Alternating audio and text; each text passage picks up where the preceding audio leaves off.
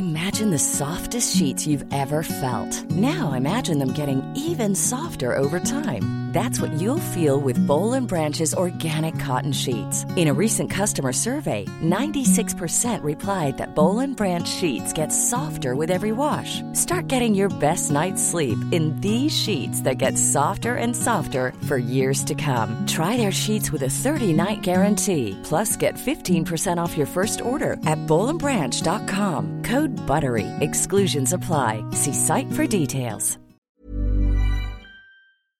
BetMGM is pitching baseball fans a chance to swing for the fences. Register using code CHAMPION200 and win $200 in free bets when you place a $10 moneyline wager on any Major League Baseball game and either team hits a home run, regardless of your bet's outcome. Enjoy baseball like never before with BetMGM's daily promotions at your fingertips all season long. Download the app or go to BetMGM.com and use code CHAMPION200 to win $200 when you bet 10 bucks on an MLB game and either team hits a home run. Sign up today and find out why nothing beats a win at the King of Sportsbooks. Major League Baseball trademarks used with permission. Visit BetMGM.com for terms and conditions. Must be 21 years of age or older to wager. Virginia only. New customer offer. All promotions are subject to qualification and eligibility requirements. Rewards issued as non withdrawable free bets or site credit. Free bets expire seven days from issuance. Please gamble responsibly. Gambling problem? Call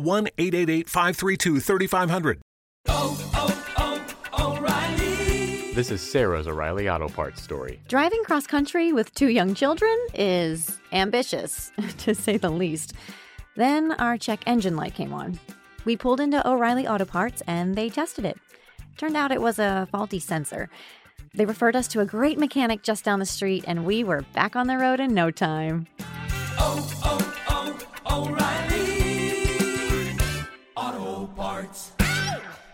Eduardo Garzón y otros economistas de la teoría monetaria moderna sostienen que el Estado no es un parásito porque el Estado no necesita recaudar impuestos para gastar, que los impuestos no financian el gasto público. Pero, ¿es eso realmente así? Veámoslo. Ayer se reviralizó un tuit de Eduardo Garzón del año 2019 en medio además de una conversación que yo mantenía con él, en el que se puede leer lo siguiente. Los ingresos de los funcionarios provienen del gasto del Estado, no de ningún impuesto. Eso es un mito para que la gente crea que el Estado es un parásito. Es solo un mito. Fijaos cómo los tweets citados en el día de ayer ya alcanzaban los 1715.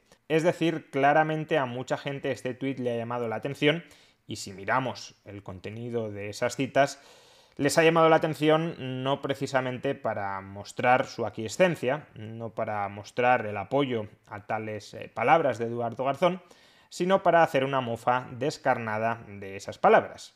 Básicamente, Eduardo Garzón está diciendo que a los funcionarios no se les paga su salario con impuestos, que los impuestos no son necesarios para financiar al Estado, que eso es un mito, y en reacción, pues mucha gente ha empezado a soltar carcajadas.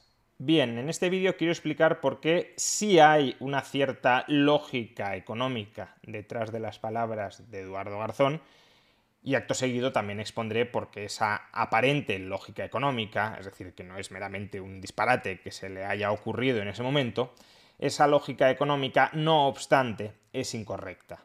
Primero, Eduardo Garzón parte de una premisa que no es falsa, y es que en nuestras sociedades aquel medio que utilizamos como medio de cambio generalizado, lo que popularmente se llama dinero, es un activo que es creado por el Estado.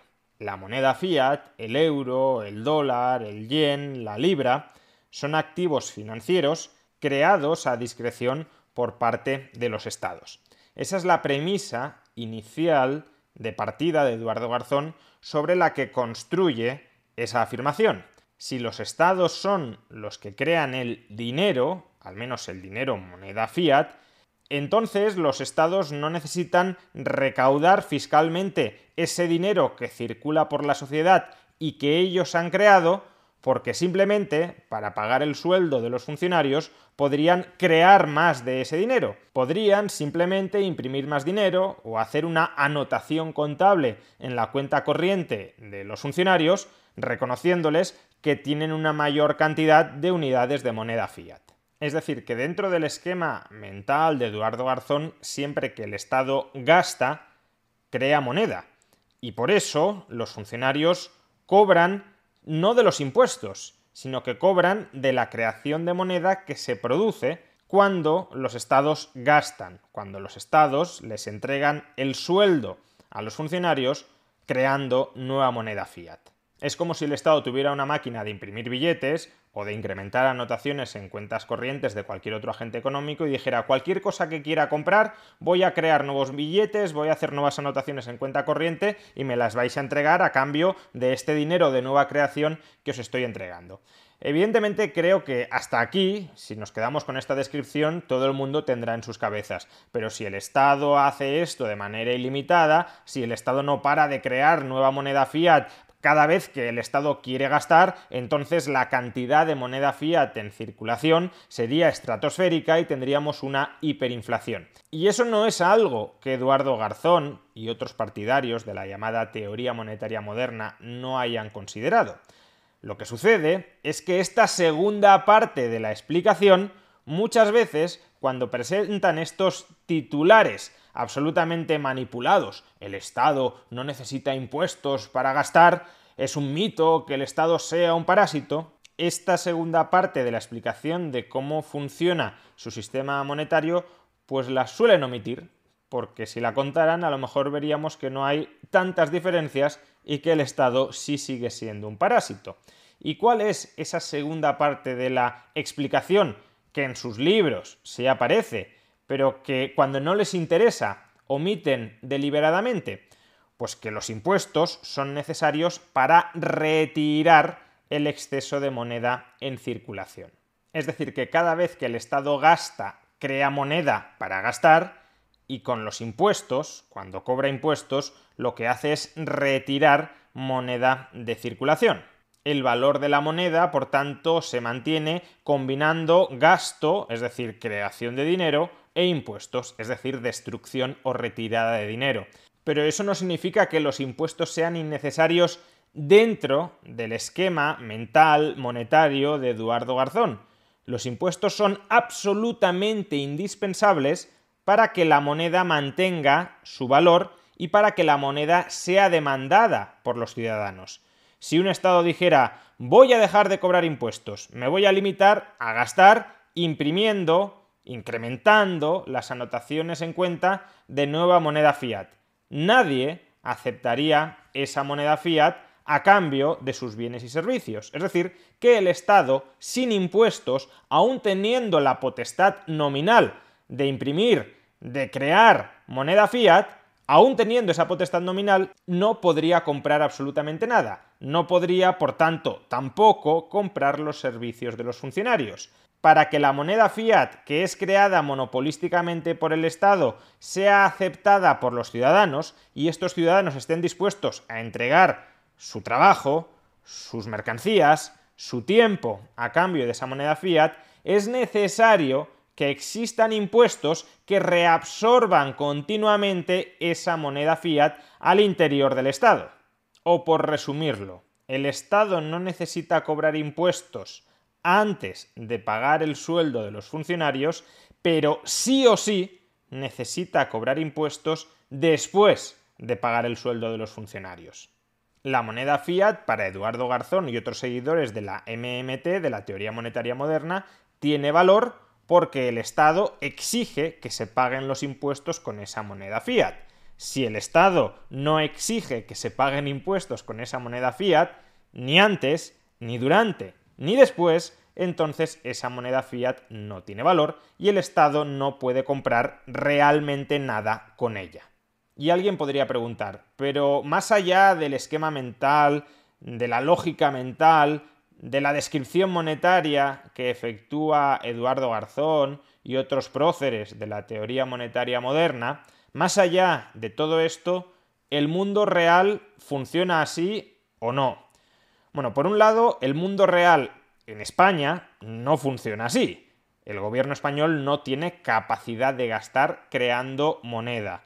En la eurozona hay una entidad que tiene el monopolio de la creación de moneda fiat, que es el Banco Central Europeo o el Sistema Europeo de Bancos Centrales, no el gobierno español. El gobierno español no tiene esa potestad y precisamente por eso el gobierno español, el Estado español más en general, estuvo a punto de quebrar en el año 2012 porque el Banco Central Europeo no quería crearle toda la moneda que el Estado español necesitaba para gastar y para pagar sus deudas, y si el Banco Central Europeo no quería crear más moneda, al Estado español no le quedaba otra que tratar de captar la moneda ya creada y circulante por la sociedad o a través de impuestos o emitiendo deuda pública a cambio de esa moneda. Como en 2012 tenía más pagos que efectuar que moneda, que cantidad de moneda podía gastar con impuestos o emitiendo bonos, pues por eso estuvimos a punto de quebrar hasta que el Banco Central Europeo, que es la institución que sí puede crear moneda a discreción, optó por rescatarnos. Ahora que la eurozona no funciona así, no significa que no pudiera funcionar así. Otra cosa serían los efectos perjudiciales, por ejemplo, sobre la credibilidad de la moneda. ¿Qué credibilidad tiene una moneda cuyos gobiernos pueden crear a discreción y que además sabemos que crearán en mayor medida cuanto más confiemos en esa moneda, porque el señoreaje que obtiene un gobierno se maximiza cuando la población es muy crédula y por tanto cuando demanda mucha cantidad de esa moneda fiat porque confía en la estabilidad futura de su valor. Pero bueno, ese sería otro debate. La cuestión es que sí, la sociedad, el Estado, se podría organizar como está describiendo Eduardo Garzón. Cada vez que el Estado gasta, imprime moneda, y esa moneda que gasta se retira posteriormente cobrando impuestos. Pero aun cuando funcionara así, repito, sería falso que el Estado no necesite de impuestos. Y sería falso que los impuestos no fueran una forma de parasitismo. Atención al esquema. Yo tengo una casa y el Estado quiere comprarme esa casa. ¿Cómo me compra el Estado esa casa dentro del esquema monetario de Eduardo Garzón? Pues el Estado imprime, pongamos, 100.000 euros y esos 100.000 euros me los ofrece a cambio de la casa y si a mí esa cantidad, 100.000 euros, me parece correcta, pues entonces yo le entrego la casa al Estado y el Estado me entrega los 100.000 euros. Eso es algo que se puede hacer. Y Eduardo Garzón diría, el Estado no ha necesitado de impuestos para comprarse casas, porque el Estado ha comprado la casa imprimiendo moneda. Muy bien, pero ¿qué tendrá que hacer el Estado en el futuro para estabilizar el valor de esa moneda fiat, de la que ha creado para comprarme la casa y de la que ha creado para financiar otros muchos gastos? Pues tendrá que cobrar impuestos. Y recalco, cobrar impuestos por parte del Estado no es optativo.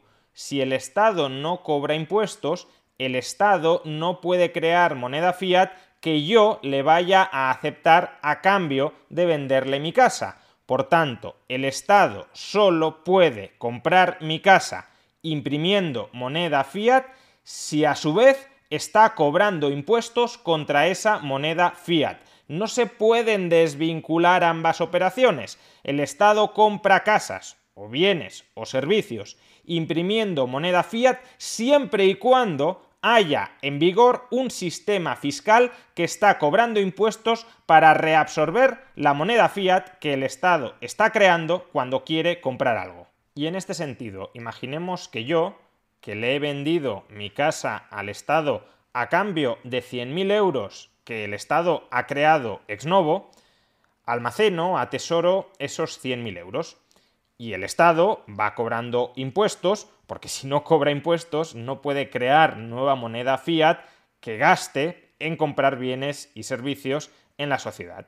E imaginemos que a mí me cobra unos impuestos de 10.000 euros al año.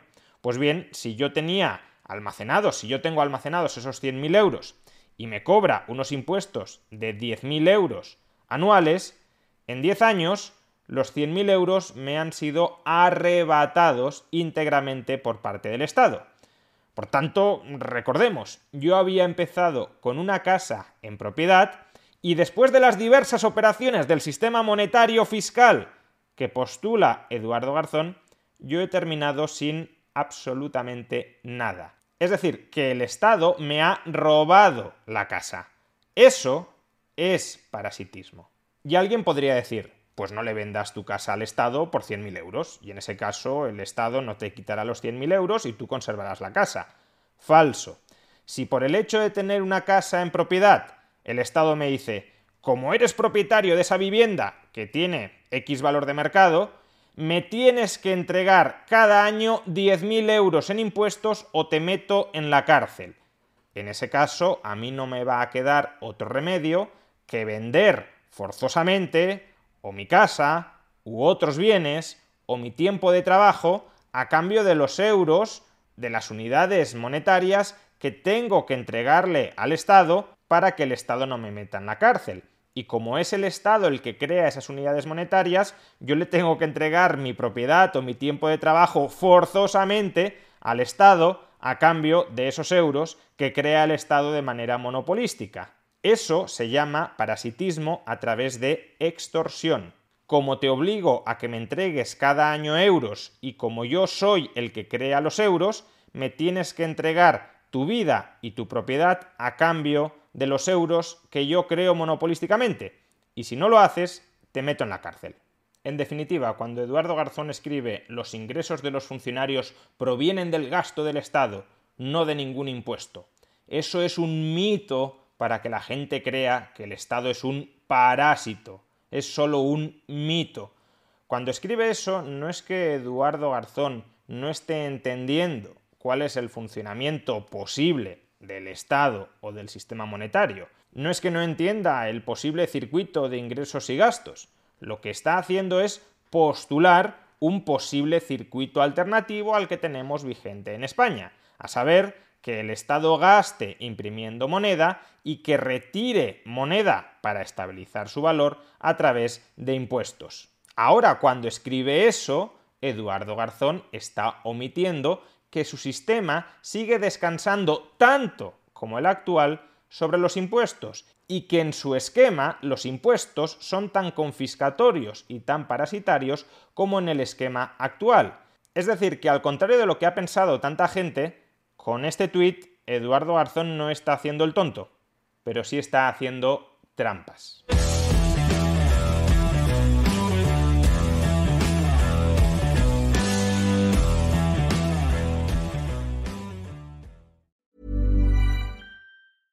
Imagine the softest sheets you've ever felt. Now imagine them getting even softer over time. That's what you'll feel with Bowl and Branch's organic cotton sheets. In a recent customer survey, 96% replied that Bowl and Branch sheets get softer with every wash. Start getting your best night's sleep in these sheets that get softer and softer for years to come. Try their sheets with a 30-night guarantee. Plus, get 15% off your first order at bowlandbranch.com. Code BUTTERY. Exclusions apply. See site for details.